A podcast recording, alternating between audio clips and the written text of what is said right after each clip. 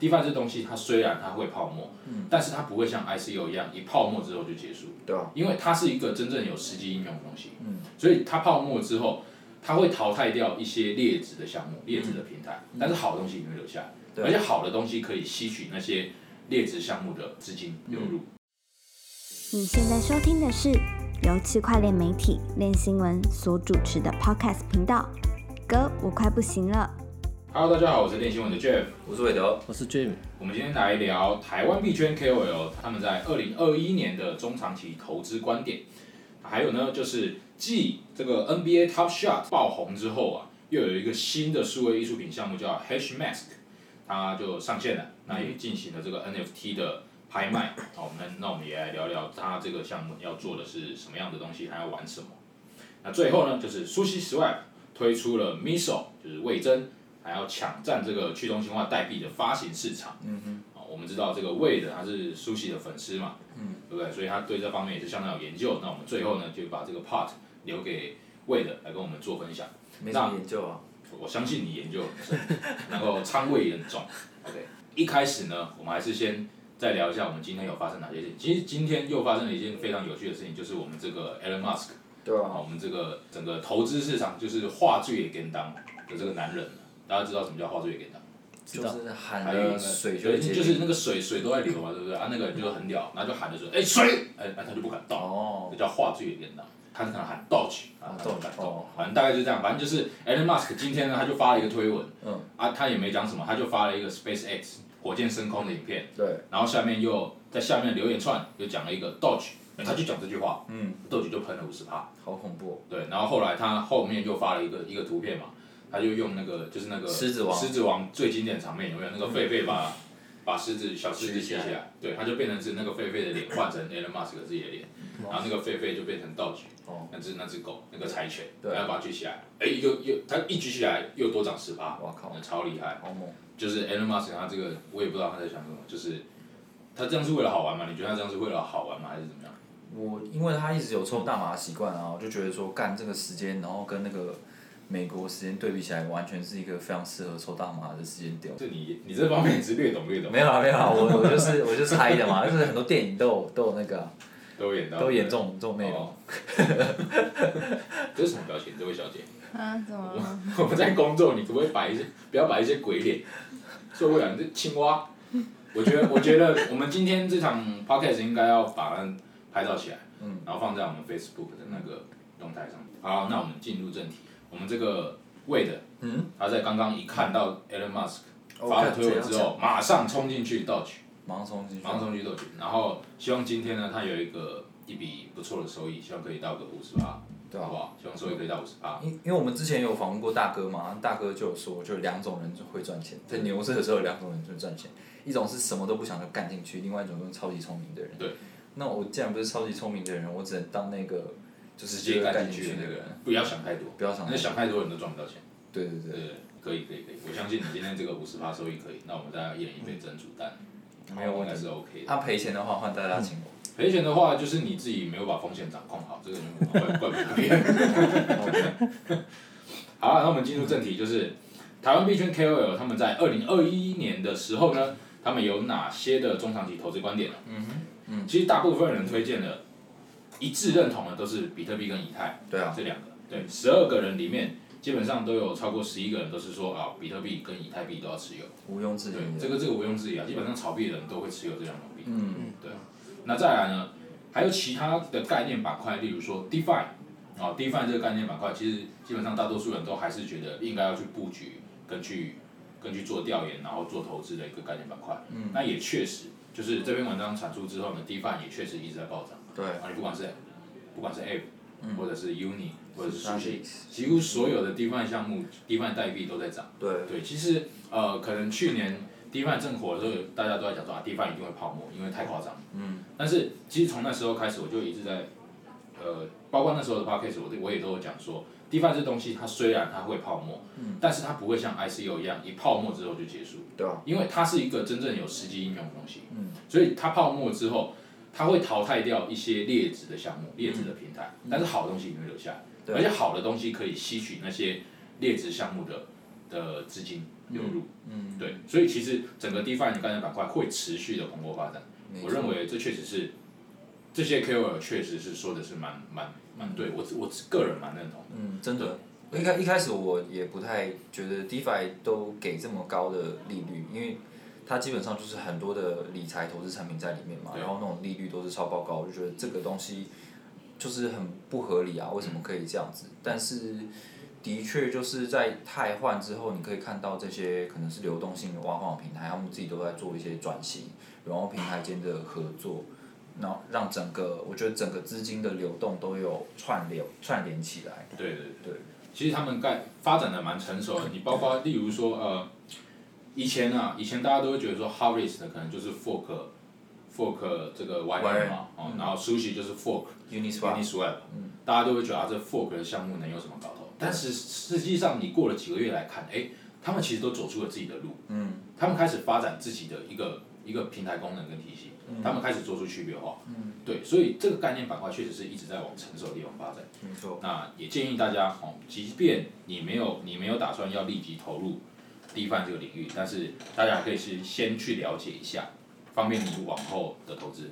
对，那再来呢，就是 Layer Two 的概念板块，也就是以太坊的第二层扩容方案这方面，因为我们也知道，我们现在以太坊你要做一笔交易，可能我昨天要做的时候，做一笔 Uniswap 交易要五十块钱美金哇靠手续费，以太币继续涨，那个成本就越高。几点的时候？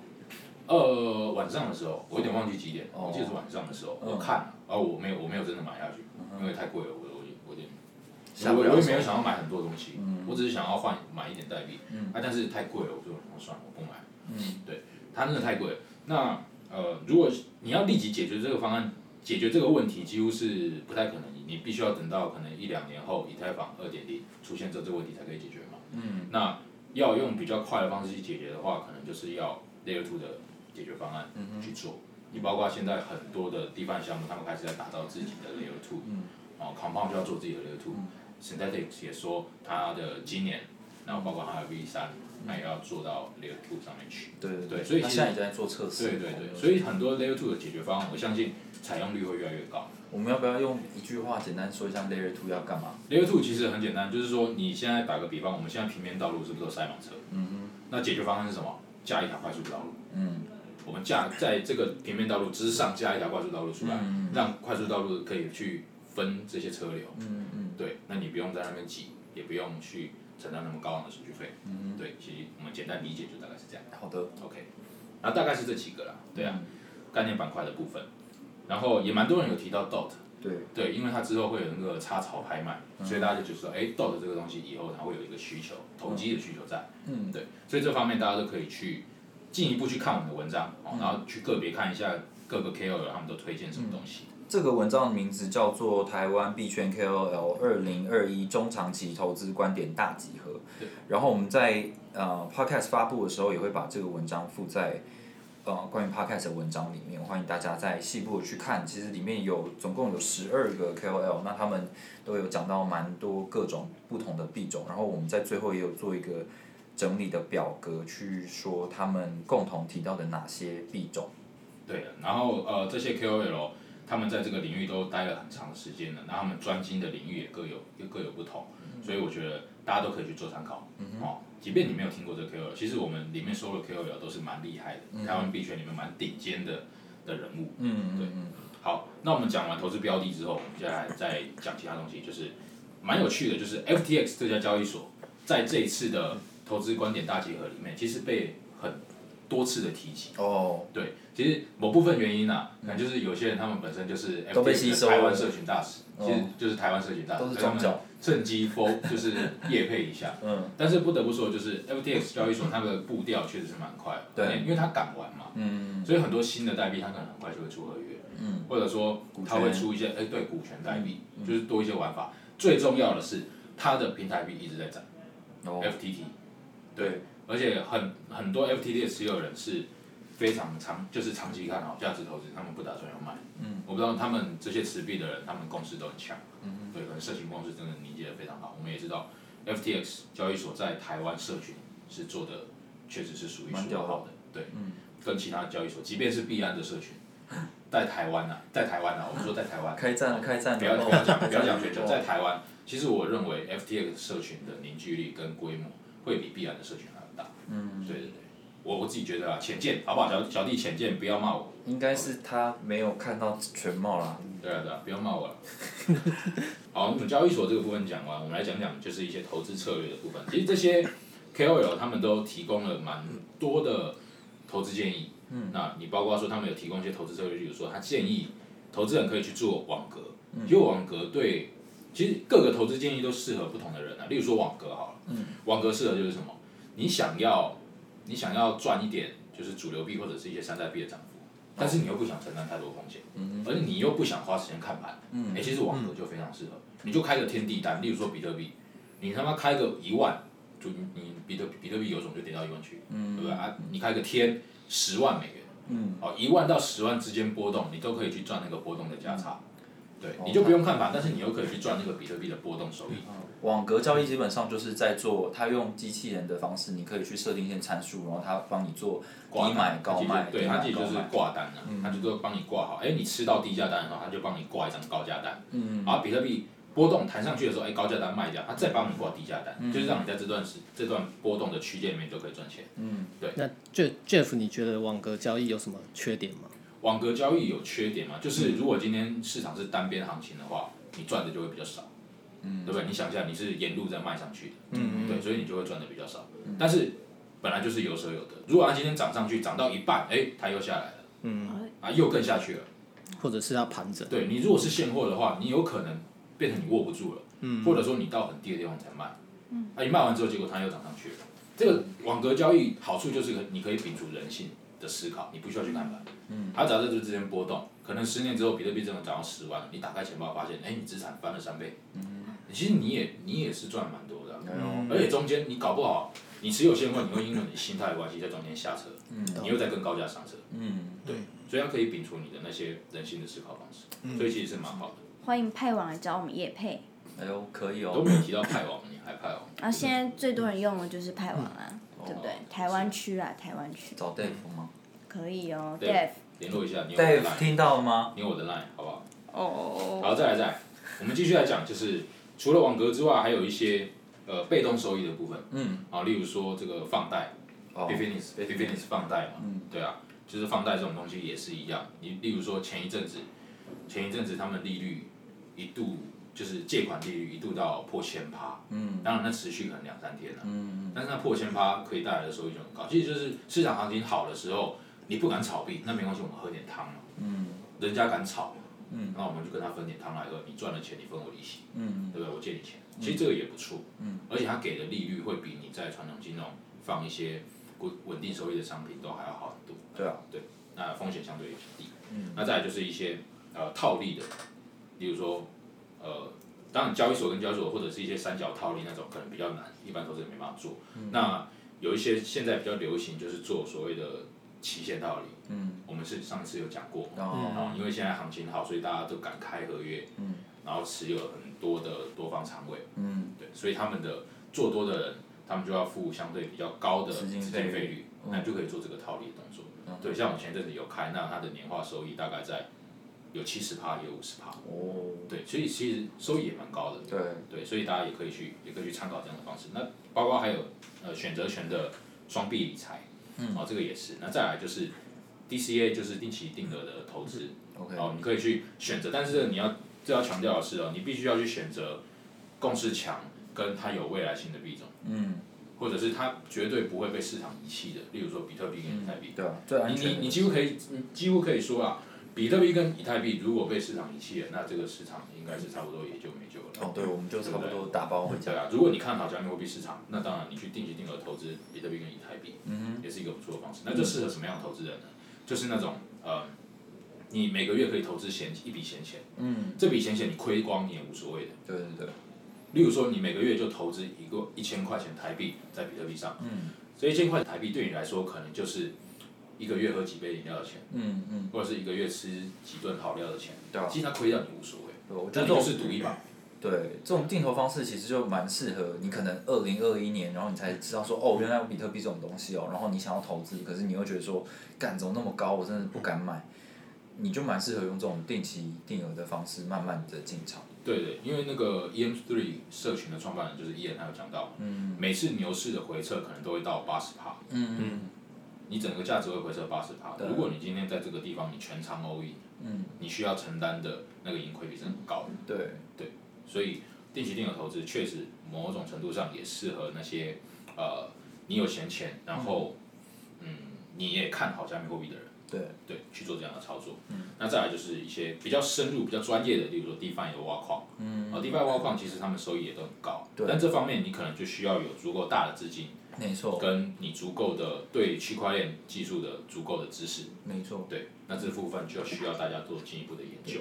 那最后呢，就是有一些新手建议。其实大部分人都认为说，呃，新手投资人不要去玩你承担不起的高风险投资。嗯那当然这种这种东西就是看人，有些人他的他他可以承担的风险比较高，嗯他可能会觉得说，我今天拿五万块钱台币去炒加密货币，我五万块钱亏光我都无所谓，承担的这个风险就可以就 OK，他可以去玩期货，或者去玩一些什么杠杆代币对，之类的这些东西。那如果说你今天有亏个五 percent，你就开始哀哀叫，那啊，不好意思，你可能就比较不适合炒币，对。啊，，你就需要去玩一些套利、网格这些比较比较呃安全、比较低风险的东西。嗯，对，所以大家还是要自己去评估一下，你属于哪一种的，你可以承担多大的风险。对啊，对，然后最后呢，他们也有提到说，他建议所有的新手投资人都必须要有自己的主观判断，嗯，因为通常啊，新手投资人一定都是他看到某一个人，很多人在 follow 他，嗯。他就听他的话去跟他的单，没错，但是这样子是不太对的，嗯，因为他们有时候社群，我们也知道前一阵子那个 WSB 他们社群就就开始在流行所谓的 pump and dump，嗯就随便喊几支币，然后就开始 pump，一直 pump，一直 pump，嗯，把那些新手全部都说，大家就是 all in 这支，他妈的就是会涨个二三十趴，对，涨到五十趴对。才停止。那那些人就是进去之后，可能哎、他可能才吃到五趴获利，他以为说还要继续涨之后，哎、币就崩了。哦。就你要自己的主观判断说，这个币到底可不可行，它为什么值得涨？嗯。对，你要 do your own research- own research，嗯，这是币圈常讲的话。对，我觉得这个 research 这件事情蛮需要耗功夫的啊、就是你可能要把你当做你自己去当做一个风险投资人，然后你要去看说区块链的发展啊，然后这个技术有没有搞头啊，你才比较容易可以去做一些决策。对那如果说你没有办法谈单凭自己的能力去看项目方的白皮书，搞懂他在做什么的话，那我建议新手投资人去多看文章。嗯然后你不要只看一家，你不要说你你也不用说只看练新闻的。嗯啊，你可以多去看看其他媒体，比如说中国媒体或者说海外媒体，嗯他们去做的这个项目的评估。你同一个项目的评估，你去看三种不同版本的研究报告，对，哎你就可以组合出你自己的观点，嗯你就可以知道这个项目 work 不 work，对，你就可以透过这样的方式，这样会比较简单，嗯，那也会帮助你比较快速的了解这个项目。没错。对，OK。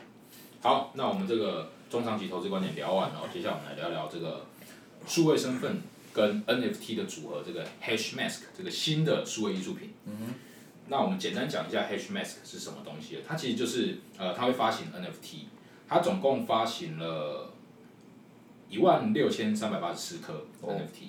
对，那这些 NFT 是什么呢？其实它就是概念都是一个人像，嗯但这个人像会有不同的元素组成。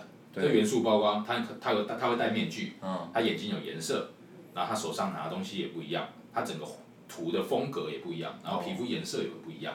对，它就类似加密猫，我们加密猫是不是都长那个样子？对，它整个框架就是那样，嗯当然它可能眼睛颜色不同，它毛的颜色不同对之类的，它就会有不同的样子。，OK，对对对，它就是有不同的东西构成。那在这个项目里面呢，它各个元素都有稀缺性啊，例如说，呃，面具嘛，我们刚刚讲到说，就是每个人物都会戴面具。嗯。那可能有些人戴，有些戴动物面具，有些戴可能一个鬼脸的面具。那这些面具可能在份额里面会有差别，例如说，哦啊，动物的面具占十几趴，嗯哦，那鬼脸的面具占二十趴之类的。那当然，你稀缺性越高，那可能这个代币就越有价价值值。例如说啦，他们在这个面具的设计上面呢，就所谓的独角兽面具。嗯，那独角兽面具在这一万六千颗 NFT 代币里面，只有十三个能够戴。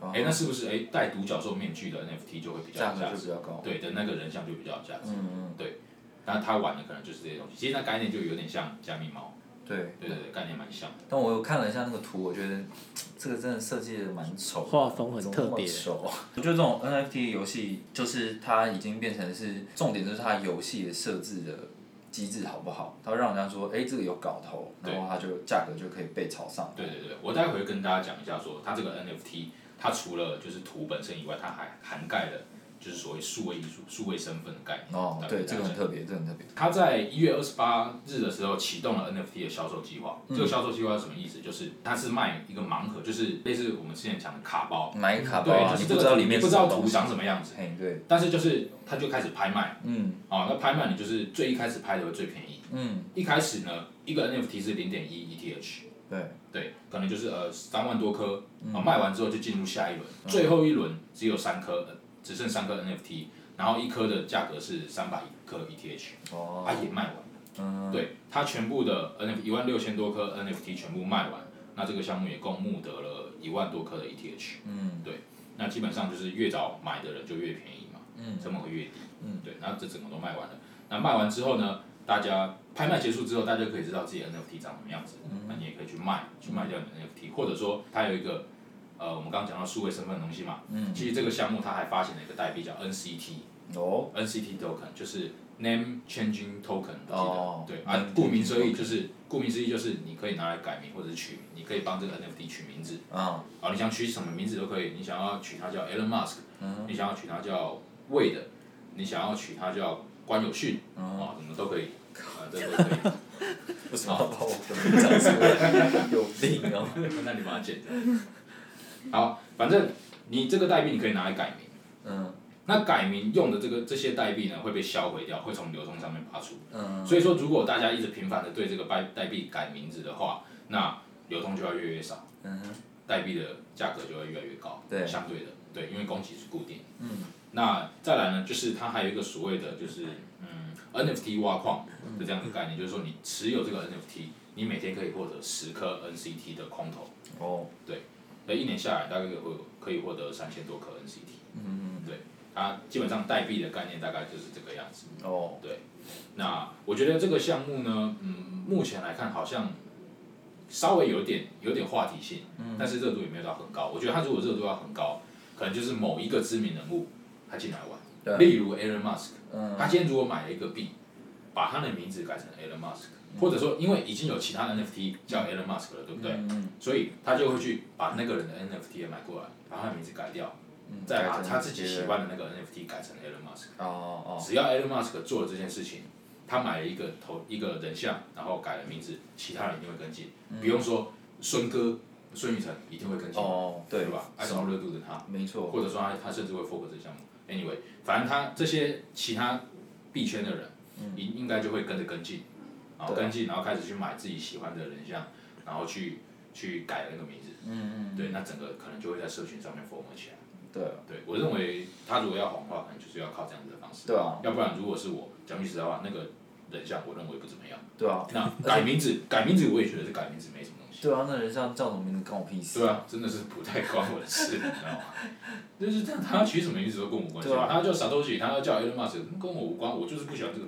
对，对，但是没办法，这东这东西吧，就是各有所好嘛。其实像加密猫，我个人也觉得还好。我也觉得还啊，好，这这它就只是改个毛色，改个眼睛的颜色，它为什么就值那个价钱？可能就是爽。所以，所以这个东西就是各有所好，或者说某某部分也就是投机的需求。嗯，那个时候就是因为它可以赚钱，所以大家才去玩。对啊，你看现在它它已经没没多少价钱了，嗯玩的讨论度也低了，热度也低了，嗯啊玩的人也少。嗯对啊，所以某部分也是要靠投机啊。嗯，对，还是赌博游戏啊，什么赌什么赌。某种某种程度的博博弈游戏啊，就是你要你要去呃把这个东西炒作起来，然后你会期待别的人会因为你的行为，然后再去把它接进来，这样。对啊，对啊，对啊，对啊。某种程度上，其实数位艺术品不就是这样吗？对吧就是看谁的眼光独到嘛，啊，啊看好这个东西，然后再想办法把这个东西炒起来，没错，对吧？说不定有些黑暗的地方，他们。也是。他那改名字的部分应该是交易之后才会有这个需求吧？就是你获得这个 NFT 之后，你持有 NFT 的持有者，你才可以改名字。这我上次有跟 Jeff 讨论过，就是那你你拿你买了这个代币，你要怎么改名字？你你还是得要买到一个 NFT 之后，你才可以去改它的名字。对对对，你不能改别人的名字啊，改别人的名字就过分了。对，所以其实它是个多重成本的支出。有我我没有想说他会改别人的名字啊，哦，我是想说，我应该不会一天到晚去改这个 NFT 的名字。对对对，当然不会一天到晚。对啊，那这个 NCT 的需求，就有点怀疑了。嗯，其实确实是这样，但是他可能就会想说，哦，这东西可能会有换手，嗯，或者说热度高，因为毕竟它只有一万一万多颗，嗯，对不对？啊，如果想玩的人多，你包括币圈里面有这么多人，嗯，如果每个人都想去玩，每个人买一颗之后他不喜欢这个名字，他为什么叫魏的？我最讨厌魏的，我要把名字改掉，哎，他就会去买代币，对不对？这样，可能他他想玩的东西就是这样，嗯对啊。好，那我们 NFT 也聊完了，接下来我们来聊魏的最爱 Sushi Swap。Sushi Swap 它推出了一个东西叫 Miso 味增，它要抢占去中心化代币发行市场。那魏的可以跟我们的听众朋友聊一下，什么是 Miso？Miso 是什么？哦，miso 就是味增呐，然后它是它是一个那个，废话，然后我以为是酱油。因为 Sushi Sushi Swap 它除了这个去中心化对比的平台之外，它还有在推出很多新的产品嘛。那 Miso 就是它其中一个。它有说它的用意呢，其实就是希望有更多的项目方可以把流动性建立在 Sushi Swap 上面，因为现在以主流市场来说，新的 DeFi 的项目方全部都是在 Uniswap 建一个流动性池，然后开始它的它的生意嘛对这样。那现在 Sushi Swap 除了说你在那边提供流动性，然后会吸引人家来呃拿到这个流动性挖矿奖励之外，他就想要再做一个新的东西。那这东西就是 Miso。那 Miso 他做的事情呢，就是我这样看起来，它比较像是一个一站式的发币。去中心化发币平台。对对对。那现在在 DeFi 上面做发币的，通常很多都是这个流动性挖矿的平台嘛。对。然后他们有很多的功能，呃，要呃一开始要铸造，然后发行的时候要怎么发行？现在很流行公平发行。嗯。然后它也有提供这个功能。嗯。然后你要怎么样设置你的流动性的挖矿机制？它有提供这个功能。嗯。对，所以它其实就是把呃大家会在 DeFi 上面做的一些发币的时候会做的一些选项，全部都列进来，变成工具化。那所以这些新的团队呢，它可以直接到 Miso 这个平台上面设置自己要的参数，设置自己要的功能，然后就在上面发币，把币分出去，把流动性带进来，然后间接的也加入到 Sushi Swap 的这个生态系里面。对对对，其实我觉得他这个策略做的是非常厉害。为什么？因为其实目前大部分的 DeFi 代币，他们做法都是可能他们在呃，如果他是用去中心化的方式去发行，他就是在可能 Balancer 或者是 Mesa 这些资源拍卖，你不管是合适拍卖或者是说什么联合举权拍卖，嗯嗯他们可能都是在这些平台上面去做拍卖。对。拍卖完之后去 Uniswap 开池子，啊他们都会去选择去 Uniswap，因为 Uniswap 的币种资源币种多，再加上它流动性也比较好。嗯嗯嗯所以基本上他们的既定都会选择去 Uniswap，当然有些会选去苏西。嗯对。那苏西 Swap 他先做这个策略就是什么啊？你们都不用去了，全部过来，哦来我这边拍卖，而且直接你可以全部设定好，就直接开始在我这边开始。嗯它其实直接阻拦的就是过去一直以来它跟 Uniswap 相比比较大的一个缺点，就是大部分发行商都还是会选择去 Uniswap。对。所以他今天直接做了这个策略。啊，你发币在我这边发币，哎，你总不可能在我这边发币之后，你还要跑去 Uniswap，嗯。你在我这边比较方便啊，对。对不对？你直接就可以发币，哎、嗯。那长久之下，它可能它这边的币种会越来越多，对。流动性会越来越好，对，所以其实我觉得他这个策略非常厉害。难屌的，真的。好，那为了你作为一个忠实的老粉丝，嗯你觉得苏系 Swap 它能不能够超越 Uniswap？超越我觉得不敢讲，因为 Uniswap 它它也在进化中嘛，我们不知道它下一步会做什么，然后它也有可能导入这个 L2 的解决方案，那就可能会更促进上面很多东西的发展这样。嗯。然后，不过我们最近一直有在看一些数据，就是上面的交易呃，Uniswap 跟 SushiSwap 上面的交易量还有流动性的比值，那这个比值可以展现出来的是说。大家去上面提供流动性的话，可以获得多少的分润？那目前我觉得他们两个彼此的角色是越来越接近，越来越接近这样子。嗯。嗯，所以我还是觉得 Sushi Swap 是蛮有希望，但能不能超过 Uniswap 这件事情，我真的不敢讲。我不知道你们怎么觉得？那你认为 Sushi Swap 跟 Uniswap 相比，它最大的优点是什么？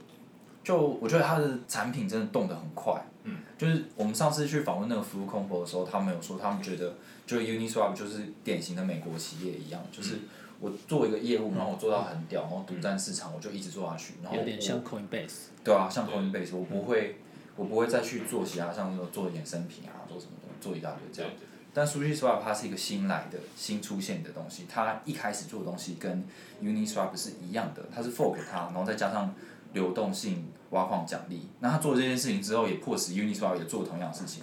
那 SushiSwap 除了这个东西以外，他自己又扩展到他有什么 Benton Box 嘛，他之后要做借贷的东西，然后他也跟 Wire 串接起来，然后他现在又做这个 Miso 的东西，我就觉得。或许它到最后的发展已经，我们已经不是拿它跟 Uniswap 做比较，因为 Uniswap 就做一种事情，嗯，可它是做更多事情。对对对对，蛮酷的。嗯，那你自己持有多少仓位？靠背，很少啦。很少。你不是很早就开始跟我喊盘了？对啊，但是。苏喜很屌啊！看苏喜，苏喜合约也开，现货也买，真的真的。流动性也提供下去了。真的，我觉得。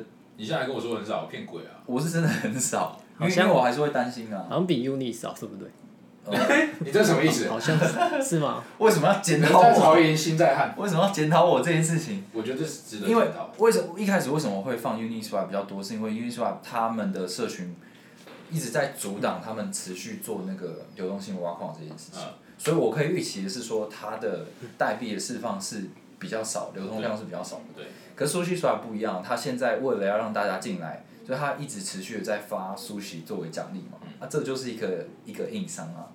所以我还是会担心说，好，大家都进来了，然后书写流通量越来越多，那我都觉得长期来讲对价格可能不是一个很好的事情。你这有点渣男。靠背啊！两个女生在你前面，一个一个外观那个身材比较好，奶比较大，啊，另外一个个性比较好，哎，这怎么办？怎么办？你本来跟那个个性好的在一起，你看到这个奶大，啊，不然奶大也弄也弄一下这样。你这个是不是？这有点渣男的。你这个梗是不是已经想好了？没有没有，你刚讲到一半之后我才想到。哦，有有点渣，我觉得需要检讨一下。所以我 都我都有嘛，都都要，我都没有对不起他们，我都有，都有，两个都娶回家，两个都要。好，行行行，好了好了，那谢谢大家收听今天的 podcast，那这期就到这边啦，谢谢大家，谢谢大家，拜。如果喜欢我们 podcast 的话，欢迎订阅我们频道，并且在下面留言，然后最重要的是分享给你身边所有朋友。你最后可以说我是渣男。靠背哦，不是，我不是渣男啊，我不是渣男，拜拜。